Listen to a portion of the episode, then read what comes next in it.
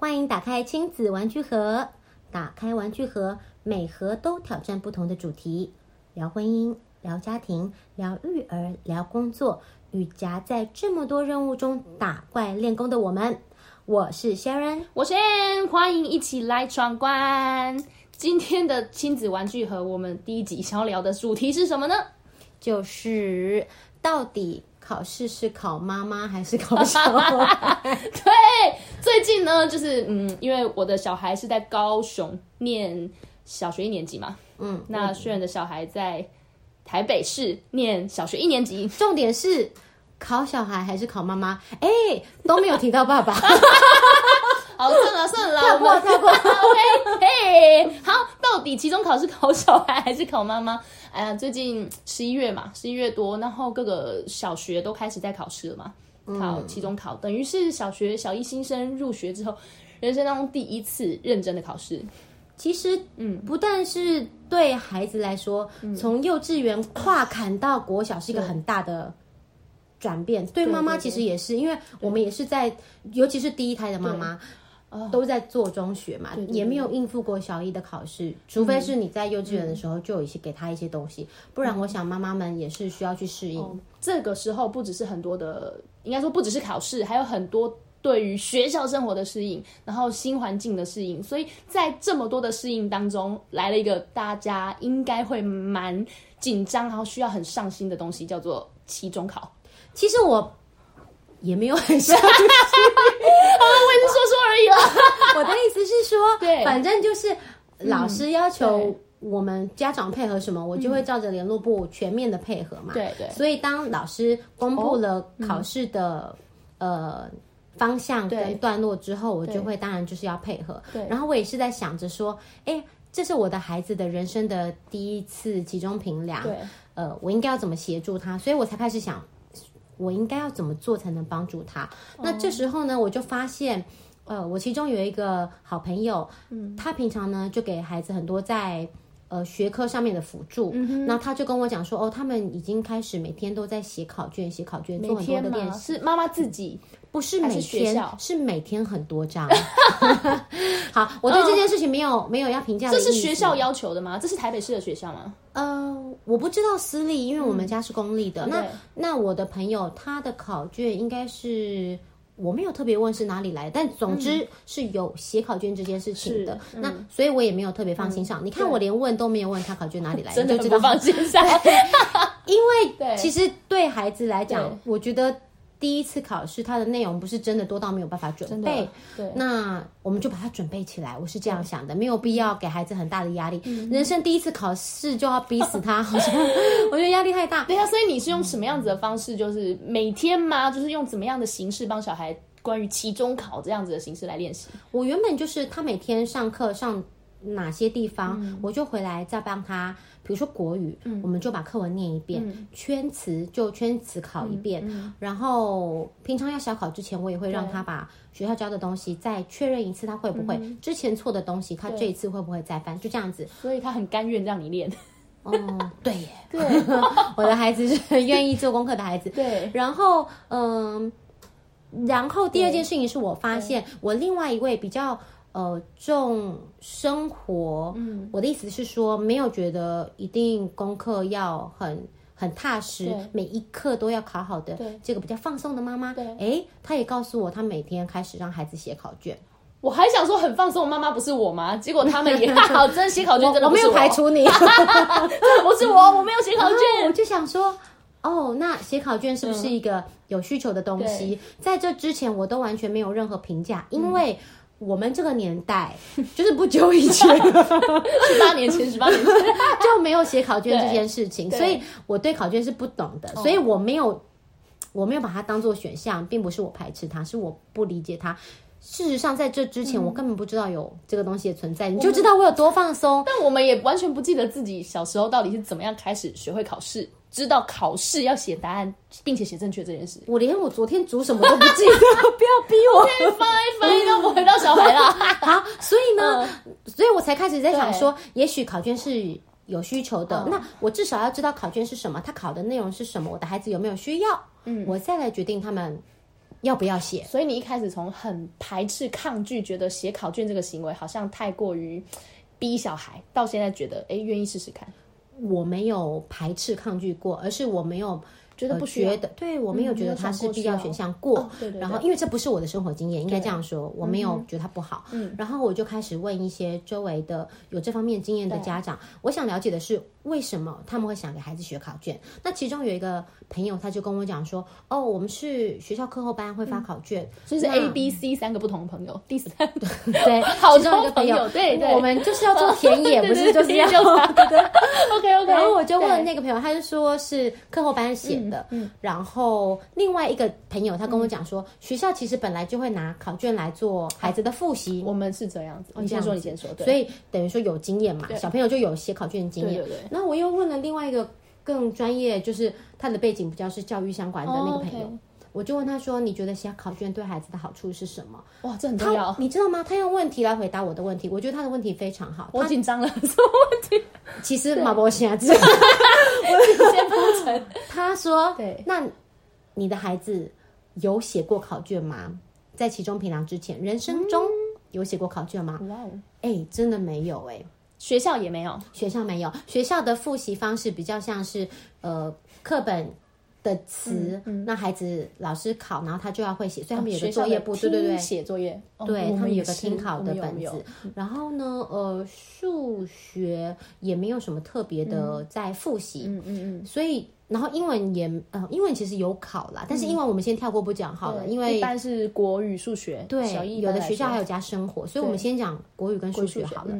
那所以我的孩子确实没有写过考卷。那我那位朋友就他的想法还有他的分析是，孩子人生中没有做过这件事情，所以这个练习也是可以帮助他了解什么是考卷，还有考卷出来的呃。呈现方式是什么？还有你要怎么读题，你要怎么答题，以及在有限的时间之内你要怎么分配之类。其实确实、欸，哎，我们以前考试的时候也是这样子。对，考试需要技巧，不是只有答题能力而已。练习考试的技巧。对，然后呢，所以我就开始了解。好。嗯，考卷有哪些版本？对，考卷呃符合课纲，然后我们要有什么考卷的方向？太逼人了！所以你从研究要给他考什么样的考卷，你就开始做作业。嗯，你去哪里找？问几个问题。人生 去哪里做这些作业？重点是去书店，就赖打电话给朋友。请你把你的朋友的电话留下来，零九。因为周围太多人在做考卷，所以你，所以我就问他说他的考卷哪里来，嗯，就知道了嘛。然后我相信，其实现在正在听的妈妈，很多人都比我专业很多，或者是 呃，不是比我专业很多，因为我非常不专业，所以只要是均值的妈妈，可能不要这样说。你已经研究了，我到现在还是哎哎。然后，所以就成如很多妈妈知道的，嗯。我们小时候，那个叫什么？国立编译馆，国立编译馆的 编译馆，嗯嗯哼，好无聊啊！的那个版本只有一个嘛，对对。然后，可是现在因为他们他们有课纲，但是呃有不同不止一个出版社，所以要看你的学校是哪一本出版社，那那个出版社有自己出的考卷，OK，你就要买那个出版社的，它的。他的猜的方向比较会是一样的。忍不住插播一下，我问过我朋友的妈妈，她是国小老师退休的。嗯，她说啊，数学来说，南一最难，康轩最简单。啊，没有。对，我就忍不住忍不住想分享一下。所以南一的数学内容是最难的，然后康轩是最简单。但我没有比较过康轩。我们学校是国语跟数学，一个是南一，一个是康轩的，就是不是挑同一个班。所以世界上只有这两家出版，不止不止不止。但是总之，我知道这件事情之后，我就。我也不知道去哪里买考卷，我还问了一下周围的人，好，有一些书局专门在卖考卷嘛，所以是一般。对，我刚有卖参考书的书局，就会应该就会有卖考卷。对，然后他们非常专业，你去他你就告诉他你是什么年级，你要买什么科目，他就帮你准备好。这样的数据应该我们以前小时候是出现在我们学校附近。我告诉你，我发现你只要在你的 Google Map 里面打。参考书，夸张！哎，这资讯超重要的，对，就有了。所以你要人在学校附近打，所以科技很重要。没有啊，你就真的对对对，你就在你那个位置，你走到学校附近接小孩的时候，然后打参考书。对呀，我真的出现啦，是不是很惊讶？哎，讲到这里好像觉得自己很笨，不适合你的资讯了。哦，好好了，继续吧。希望这个资讯有帮助到。其他人一点，因为也许有有些人是跨区就读，他你要到学校哦，你得处为不好哦。就比如说我，会搜寻到你家附近，我就是因为学校很远，我才会问这个问题。你在你家附近也可以搜寻啊，但是我搜寻到家里附近学校的那个参考书。没关系啊，都是同样一个版本的。啊、但是重点是，对重点是，对你在学校附近的参考书店，你去买啊，他只会问你说你是什么国小。哦，真的吗？对，然后我就跟他讲说，哎，我是某国小，随便一个国小都会有全市国小的，不是啊？因为那在你的学区，所以他那个参考书店，他有准备了这个学区的各个学校的一个 list。哦，懂懂懂。什么什么国小，他的国语是什么版本，数学是什么版本，他就直接拿相对应的给我。所以最简单的就是走到学校，我都不用聊参考书，然后去到那一间参考书的书局，然后我跟他讲说你是哪间学校几年级，然后你的数学或是国语，嗯，老板就会告诉你几多钱哦，老板就直接告诉你哦，这多少钱，然后就很快很快非常快。好笑的是哦，对，我只有记得，比如说我们家国语是康轩，然后我有拍封面，然后我去的时候，老板拿给我看国语是康轩，我就 OK，我可以我就走了。干嘛？我还没讲你就先下。你说我先笑起来放，然后 到底。我就嗯回走到一半呢，我就看看看，我发现哎，可是他数学是跟我男一的哎，就不是康轩，国语他给我康轩，数学给我男一，然后就想说这老板怎么那么普龙工啊？我又走回去哦，我那天穿高跟鞋，你知道吗？我穿的像喝喜酒一样，我还 走回去，然后然后就还要假装就是对。呃，老板不好意思，你是不是给错东西了？这样子，然后老板就是那种妈妈，你的小孩，OK，数学果然就是男一，然后国语果然你为什么要破我的梗？不是啊，你这种事情很适合放在你身上。我跟你讲，老板不是这样跟我讲的。你说，我觉得很好笑。老板说，对，妈妈，你小孩念了两个月，你还不知道他念什么课本哦。我就原住民哦，我就 哎呦呀，嗯，我是不去，我只是不懂，所以我才请教是不是有可能不同版本。然后他就说啊，你那个国小就是这样，你拿回去，我跟你讲，对，不对，你再来跟我换，这是我的责任，你错了你就跟我换，老板好负责哦。他应该是瞧不起我吧？他自己偷笑啊，他应该没有这个能耐。反正就是老板是对的啦，因为我很常是错的，所以没关系，我没有很介意。我没有资格笑你啦，我连你家小孩哪一个我都不知道，总看都没看。我就开始写考卷的人生，我没有想过我会这样子哎，因为可以问一下吗？就是嗯，那个考卷是整册，比如说国语国语手册整册的考卷，还是说一上所有的考卷？一上的所有的，你知道我什么？你是不是没有研究？不是我放空，我放空。我刚消化了一遍你的中文 哦，对不起，就是一个学期，它是以学期不是以学年为单位的，所以我拿到的就是一叠那种。小时候的考卷不是它那个最上边是有粘住的吗？所以你可以一张一张撕起来，像日历纸一样。对，然后呃，我就是拿到这样子一本，对，呃，它就是针对单元来分，然后你要写哪一章节，你就撕下来给孩子写，然后后面有答案，就跟你想象中的一样，就可以订正这样子，然后就开始写考卷的人生。我觉得呃呃，考卷对孩对我们家孩子的帮助呢，我觉得很正面。嗯，那。但是我必须说，这种事情就是因材施教。对你的孩子适合什么，永远只有妈妈才知道。而且要一段一不在不断的尝试。对啊，因为孩子也在 进化，我们跟孩子一起成长。所以我的意思不是说，考卷好或考卷不好，嗯、而是就结果来看的话，我们家的孩子是呃。考卷对他是有帮助的，所以我做了这个决定。嗯，不表示我们家妹妹以后我也会给她写考卷。我先问一下哦，所以在你拿考卷回来，就是每天他要写考卷之前，他回来的那段时间是在玩的吗？嗯，我放学第一件事情是让他玩一个小时。嗯。然后，因为我觉得上了一整天的课，嗯、他需要放松，然后我就让他玩一个小时。嗯、然后玩了一个小时之后，我们才回家。对，第一件事情就是吃饭。对，玩累了。我的意思是说，他把写，他从哪里挪出来的写考卷的时间？吃完饭之后的时间，原本是拿来订正作业啊、看功课啊，那就是在这个时候插了写考卷的时间。是，好玩的是，呃，我第一张考卷并没有给他评分，因为我从第一张考卷才发现。嗯哇，孩子没有写过，他真的不太会写，就是怎么怎么读题，怎么答题。毕竟这个时候都还是注要念注音，然后要去理解，所以对他来说真的是需要消化，需要上手。然后第一张考卷，我们就说我们不算分，我是让你练习一下，了解怎么写考卷。你给他先写国语还是数学？我忘了。对，但是呃，写完的时候他是没有压力的，因为我们没有算分。然后我就告诉他说，我在我在我在他写考卷的过程中了解到，嗯，应该是说在写两三章之后，我了解到，呃，我我们家的孩子对于老师教的范围的理解是没有问题的。是，但是因为。无论是国语还是数学，它的题目都是注音，嗯、所以重点是你的阅读能力。这就是我想问的。我想说，如果你先让他写国语，嗯、国语可能全部都是呃课本上教的，他们照理来说，不管有没有之前的基础练习，他可能都是知道的，因为国语是教过的。但很大的问题，很多孩子他在数学考不好，甚至不能说是读题能力，而是呃不能说理解能力，而是读题能力。嗯。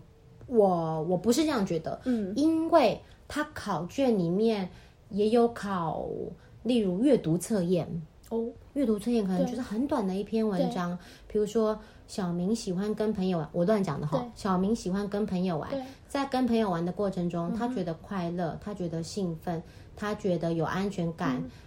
他玩的很开心，嗯、我讲完了。嗯、好，可能有一题是小明在跟小朋友玩的时候有什么感觉？嗯、一快乐呃，没有什么感觉，对，没有什么感觉。哦，所以这个没很重要。二兴奋哇，三沮丧。对然后还、嗯、我们家小朋友就会说：“妈妈为什么有两个答案？答案不是快乐跟开心嘛？就是这种的。”对，因为他没有把题目读清楚，对，读清楚，然后陷阱是什么？就是你要教他回去再阅读一遍，嗯、读出声音来。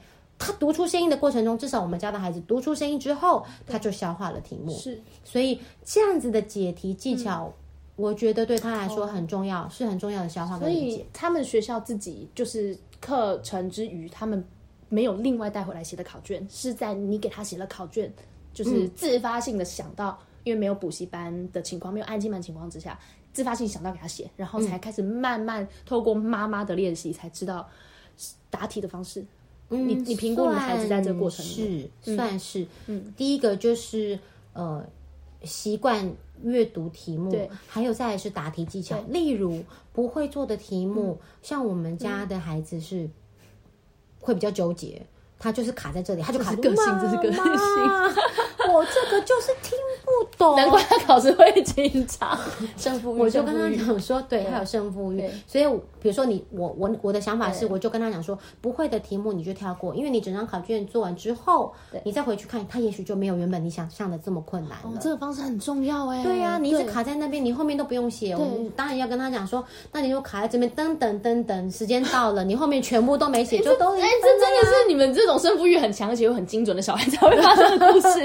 对，所以，所以他理解了之后，他就他就会先去写别的，然后再回去想。因为有时候你卡住，只是没有什么原因，你就因为焦虑或者是一时不理解。对对对。所以我觉得像这些讲，当然诸如此类啦，这些小技巧都是在嗯练习的过程中可以教他们的。对，老师会怎么样出题，用什么方式去考？所以我觉得数学尤其重要哎，因为你国语你还可以考圈考，你数学除非你自己会在家里出题，不然你要怎么了解他懂不懂？他只有数学习作可以写、啊。对，但我很好奇的事情是，学校完全没有考试过，就直接期中考。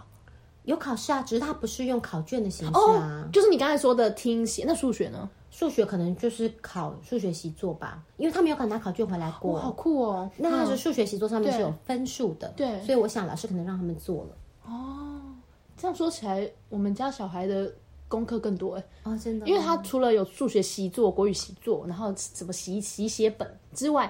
他还会发考卷回来写，他们很好玩哦。他们他们有平时考，就像你说的，但是他们的平时考除了听写，就是老师念在格子里面写字，然后写出来要呃罚三遍。除了这样之外，嗯、他们还会拿考卷回来写，在正式考试之前。可能每个孩每个学校的方向不一样因为我们学校还多了。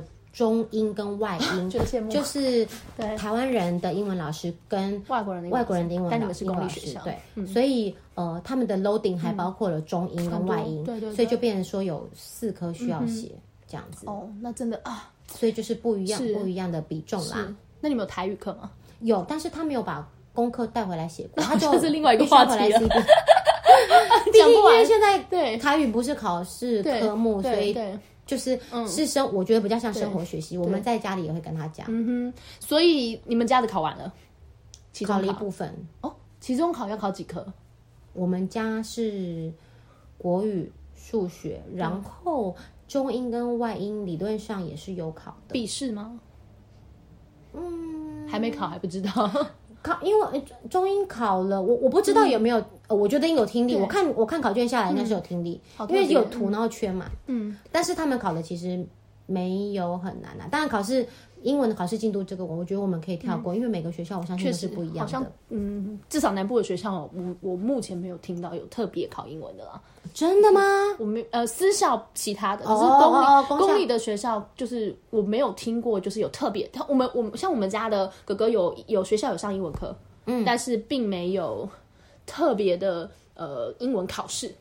嗯，在我知道，他们可能会课堂上的比较啊，欸、你知道的举手啊。我们家人就说，英文考课英文课的时候考试，我们那一组那整排得第一名，因为我都帮着忙答对。可是，可是台语课的时候，我们那一组什么的分数都没有，因为他都帮 完全答对，答不对啊。哎，我觉得这个这个比重真的就。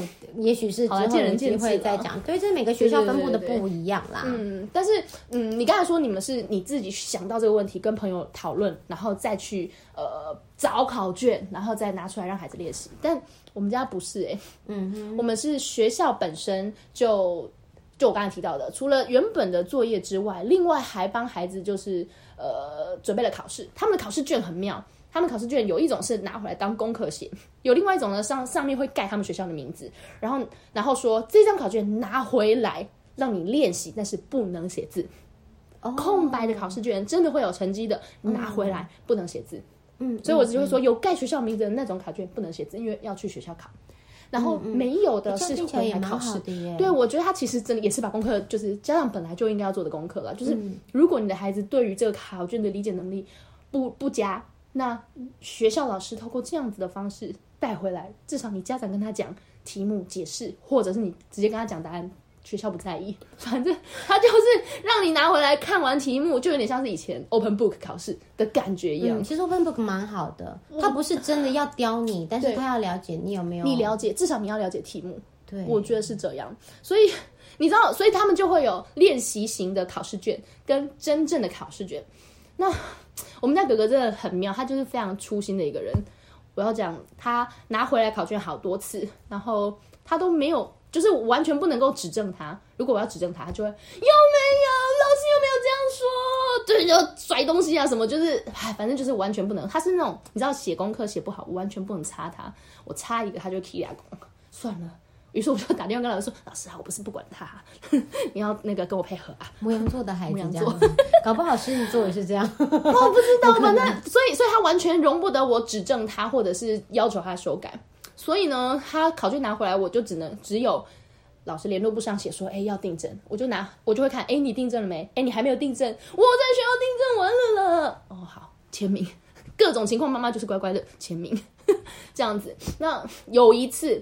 他拿回来的考卷，就是我非常傻眼。我看到上面写一个大大的红字写四十七分，我想说，哦天哪，真的很夸张哎！四十七分到底是怎么做到的？嗯、呃，不容易。我，我要先说前提，前提是呃，我们家在入小学之前，我们没有去上正音班，但是我们去上了那个酷蒙公文什么文教机构，我们大概上了五个月左右。就是我，我觉得我们要出去玩，呃，暑假要出去玩，我们就先把基本的呃能力先学会。好了，他学了五个月之后，开学第一天拿回学校的课本，我打开来，我告诉你，我真的很过分，我翻到最后一页，我也没问他，我就知道啊，他会，我就把课本关起来，我就再也没有问过了。所以我觉得不管国语或是数学，他的成绩应该都是再怎么样不至于四十七分吧。好，大大四十七分，旁边写了一串小字，上面写什么呢？写背面完全没写，对，我就是一个没有买呃，应该说我我我想说，反正学校都把考卷拿回来让你练习了，我就没有特别提醒他，有的考卷有只有一面，有的考卷有正反面，我没有提醒他，但是他也是透过这个四十七分，他才知道，就是原来有背面这件事情。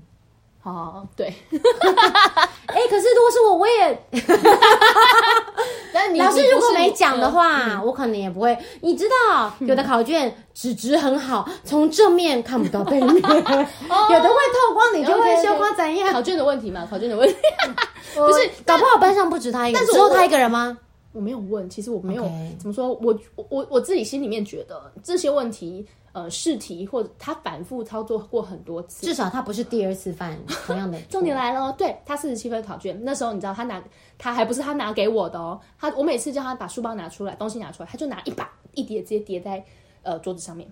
好，那我就自己一页页，我就很挠，一页页慢慢翻，然后翻到这张考卷，我就说，哎、欸，哥哥，四十七分哎，他说，哦，对啊，但是我已经订正过了。他不是很在意他的分数，他完全不在意。我其实有时候是个豁达的孩子，不是我会。我会思考他的不在意是不是我应该让他觉得在意，但我自己其实也没有在意。等一下，我问你哦，他的不在意是真心不在意，还是因为自尊心，所以他决定他不要在意？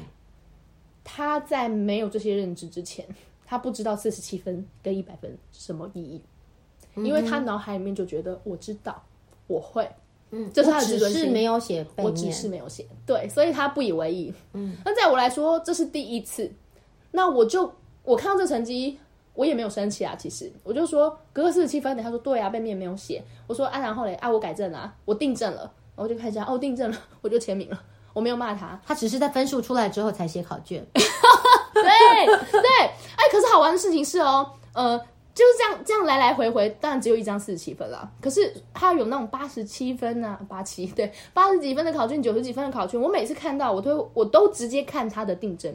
那他有的没有订正呢？我就是，哎、欸，哥哥，你没有订正，哎，他就过来立刻订正完，人就跑掉了。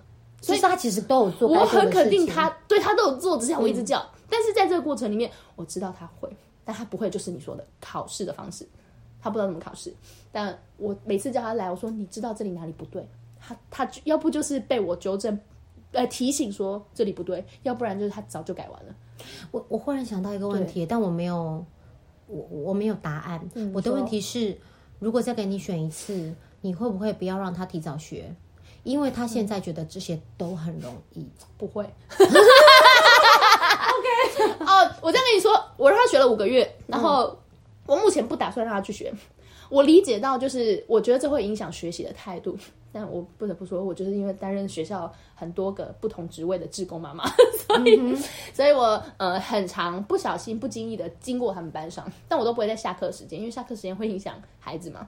那我在上课的时候，每一次经过，他都是坐的直挺挺的，专心听的那个。哦，他好棒，哦！我觉得他的态度没有不对，至少在老师面前，他是尊敬老师，并且不尊敬妈妈。你到底发生什么事情？你自己给我检讨一下。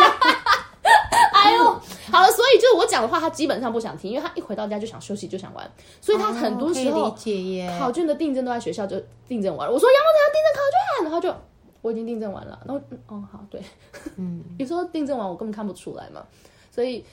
但是我们还要求什么呢？他该做的本分都做了，是上课很专心，是考烂了也认命，所有该做的事情，回家作业都做啦。所以你刚才问我说会不会后悔让他学？我觉得啦，至少他现状哦，让我在一年级的时候，OK、我本人是轻松的，因为我发现他不让我纠正，所以他反正他会了，我好歹也呃应该说他会了，所以我没有纠正他的空间，我就不会惹自己生气。嗯，但是我现在也就停了，不让他再去上。应该一部分也是他自己不想，他当然那不是有趣的东西。一部分是，呃，他后面总会遇到不会的。然后至少我们只是会了这一点点，后面还有很大的空间让他自己去发展。我们家，呃，我我做了一件事情，就是孩子考完考卷之后，我会把答案给他，我给他一支绿色的笔，哦、然后我让他自己看着答案订正。对，第一个我要。我希望训练他的细心度，然后第二，我知道我想要他知道自己错在哪里。然后，因为我们家哥哥是重视分数的孩子，嗯、所以我告诉他说，只要是你自己抓出来的错误，嗯、我们扣分就是扣二分之一，就是扣半分就好了。我自己在家里写考卷，然后自己评分。对，如果这一题本来要扣四分，因为你自己订正过了，嗯、你发现错误，嗯、那我们就只要扣两分。对，所以他就会很认真的。订正自己的考卷，对，那确实还是有一些错误是抓不出来的。嗯、那抓错错误抓出来，我我们就会来讨论为什么他会错这个地方，这样子。嗯、所以这个考卷的分数在家里来说，就只是一个荣誉感，还是有另外的没有哎，没有哎，我我因为胜负欲很重，所以成绩很重要。他他在乎自己的成绩，当他错了不该错的题目的时候，他会沮丧，会生自己的气，差非常多。然后呢，所以我反而要告诉他说：“哥哥，我觉得在家里错是非常好的事情，我们要庆祝这个失败。因为如果考到一一模一样的方向的题目，你就知道怎么答题，你就不会再犯一样的错误。而学校的考卷，你就可以。”呃，避免犯错，所以在家里的失败是非常值得的。双鱼座总比回学校才 才错，直接就死板板的错了吧？对对对。然后我想他有听进去，只是在错了不该错的题目那个当下，还是有点没有办法面对自己的错误，自责。然后对，但是这些面对都是他要面对的，因为人生中他不可能永远都一百分啊。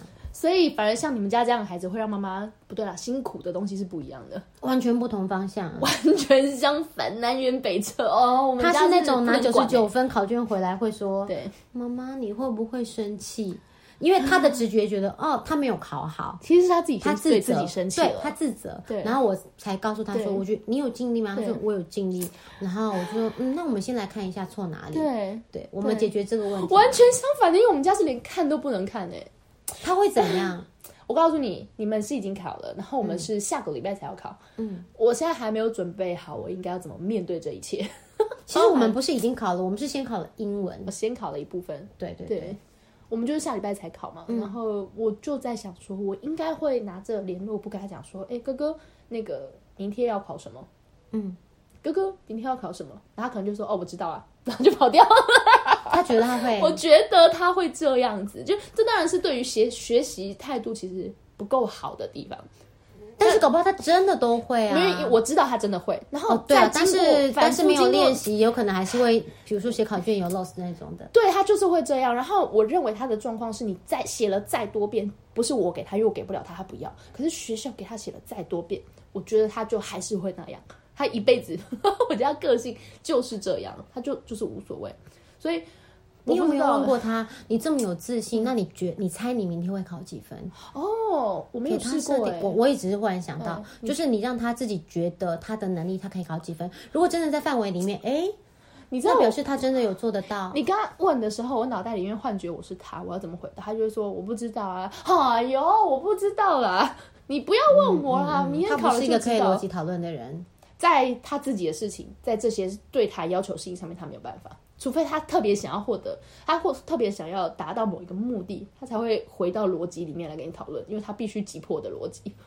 但是，好吧，至少就这个学期来看，嗯、你说学习态度，他在学校学习态度是好的。我看他是做真正的在上课。对啊，那你说？考试他呃东西他有没有吸收？哎，他都有吸收。哦，这个有 bug，因为他的吸收可能是之前的吸收，不是当下的吸收。所以我说就这学期嘛，我说就这学期嘛。那回家作业呢？他该做的都有做，该订正的都有订正，好像也没有什么好要求啦。哦，是这样。这时候我你觉得你你你觉得不够？我我所以，我为什么要在学期中的时候我打电话给老师？我要跟老师说，老师啊，我不是不教，我不是不管，我不是联络不不签名，而是。我跟他说，什么事情我都跟他说一次。你联络簿要拿出来给我签名，你你什么东西要怎么改，你要记得带铅笔盒。这些事情我都跟他讲过一次，我可能跟他讲到三次。我唯一不会做的事情是帮他做这件事。我我就是真的忍不住讲了第三次，我再次提醒他，然后他还是不做，或者是他假装没听到，或者是真的没听到。不管啊，我反正我讲了，而且我真的有提醒你了，你自己不去做，那那我我没办法。那如果他没有带学铅笔盒去学校，然后呢？我告诉你，这个这件事我告诉你哦，这个、我们也发生过。好，我先说，这跟期中考无关啦。但是我认为这这对于国小教育来说，我其实是更更更重视的，我是更重视的。但是我在没有带铅笔盒这个事件，这学期被写了三次还五次，好，非常多次哦。然后我我我因为这样，所以我必须打电话给老师。我不是不管，而是我都跟他讲了。于是乎，我就问他，呃，我没带铅，他没带铅笔盒，他要自己去面对。我问他说：“那你怎么处理的？”他说：“我可以跟老师借。”好，我这个人，我妈妈妈妈，我本人听到的意思就是，所以你发生了问题，你去解决了问题，解决完问题之后要被扣分，你也承担了，要干嘛你也都面对了。我还有什么余地说他？然后，所以我要打电话跟老师说的是，老师我不是没有管，那是我一直约束他。那你没有问老师，如果说他发生很多次，老师会怎么处理呢？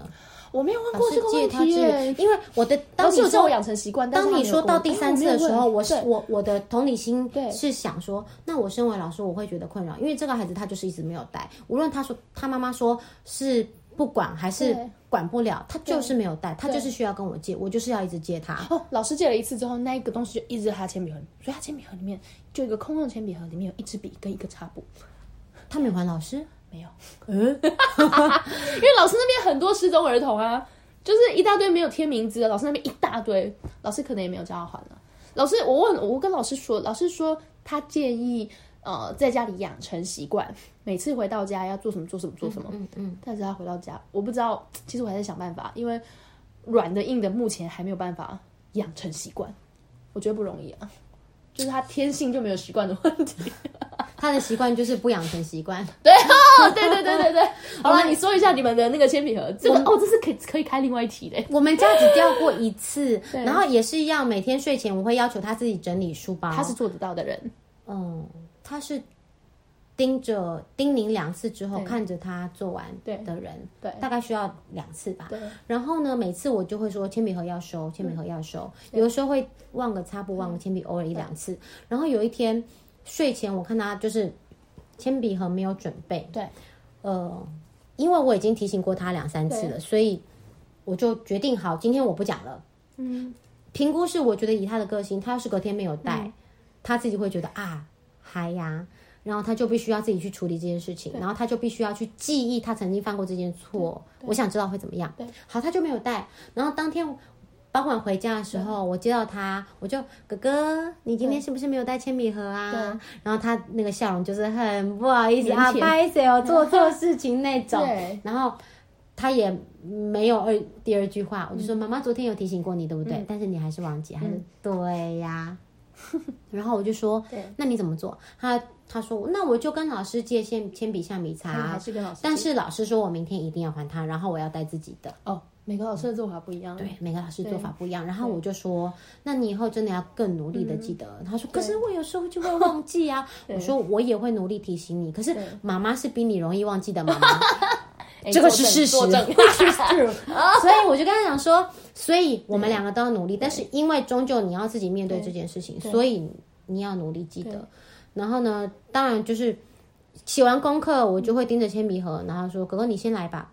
铅笔盒拿走，我就看着他拿走，对。这样子，我是有看着他把铅笔盒拿走的，然后，所以我才会问你，因为我觉得，如果你叫他，除非他不来，对，不然应该他拿了之后，除非他拿到走路走到一半，他又 somewhere 乱丢，对，就是这样，哦、就是这样，那就是我啊。我小时候就人生改变的个性，所以你我告诉你，你儿子没关系，因为他以后长大就会变成 Sharon 阿姨。OK，是 OK 的，活下来可以可以，很安慰人的，可以可以，我愿意。好，好消息，你知道你不会好吗？你很棒，嗯，好，我们，所以我我觉得是这样。对我来说，我我其实一部分我儿子的个性没有办法让我很很给他很多的制约，但对我来说，期中考是一个检视他就是。在期中考之前学习的过程，以至于他呃学习考试的方式。所以其实我截至目前为止，我在观察的是他分数不好，他被扣分。那他这次被扣分的原因，他下次有没有改正？这次应该要打勾，可是他画圈，然后所以他被扣分。这种是粗心，跟你没有把题目看清楚。至少我觉得他呃 这一次犯的错，我其实也没有指责他，甚至没有多说，我只问说你知道了吗？他说我知道。那他下一次有没有再犯？他他就是有，我觉得这是重点呢。有没有二犯？对，对我来说也是重要的。因为我们家哥哥除了铅笔盒之外，便当盒他也忘记带过一次。哦，我们家也是一次，居然同分，同分，然后就没有便当，然后他回来跟我讲说，他借了老师的餐盒跟餐具，然后要我我们要我要洗干净。然后因为我们家是我不是他负责洗，所以我们家我还是把它可以洗。这是另外一个话题，我试着让他洗过，算了，不想谈。好，所以呢，呃。之后呢，嗯、这发生过事情之后，未来的过之后的每一次，我只要提醒他说：“嗯、哥哥，铅笔盒要收书包，哥哥变得很要收书包。嗯”他就会第一时间做，因为他犯过一次，他知道结果，他就会认真收了。所以，要因材施教了。对啊，就是每个小朋友个性不一样，嗯、所以我觉得就是期中考，其实啊，对孩子来说是检视他前面学习的过程，对小一新生的父母亲来说。也是一种好了，既然前面就让他自己去了，那期中考既然老师有提醒要回家要复习练习，那我们就认真一点。比如说，你就开始去试着要找方法，于是试着写考卷，让他写考卷，那他也愿意，并不会造成家庭纠纷，就是是一个很好的练习方式。然后刚刚你也说了，在家里呃写错了，但至少这样的问题到学校去不会错，他知道呃这些题目是什么意思，应该要注意哪些重点，要怎么样可以把分数得到。嗯，我觉得这个应该。期中考对小孩来说，对大人来说，特别是第一次，我觉得很重要。我觉得还是我的做法，还是都会跟孩子聊一聊，说你觉得，嗯、呃，你做这件事情 OK 吗？我们比如说我们有考写考卷，你喜欢写考卷吗？嗯、然后我会告诉他为什么。嗯呃，我要让你学写考卷，因为知其所以然，在我们家的教育里面是很重要的。我不是因为我觉得好，所以你你觉不觉得好不重要，我就叫你写，嗯、而是我觉得好的同时，嗯、我告诉你原因，然后然后我们一起来看写了考卷之后带来的结果是什么，你喜不喜欢？嗯，然后我们才一起做这件事情。当然，就是我觉得就像你说的，每个孩子的需求不一样，然后每个妈妈也都是在呃教养的过程中一直在。过关打怪，过关打怪，所以总之，希望每个妈妈都有找到跟自己的孩子最好的相处方式，然后在孩子的求学路上，当然小一就是一个 very beginning，然后呢，可以陪着小朋友，协助他们一起成长，我们一起成长，对课业或者在生活上面喽。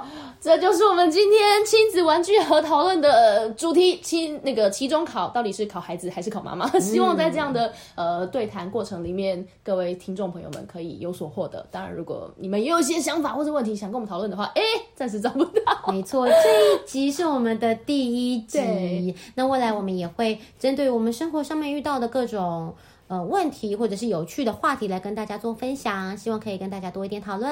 是的，今天的亲子玩具和节目呢，就到这里告一个段落啦。我是 Ann，我是 Sharon，大家拜拜，拜拜，下次见。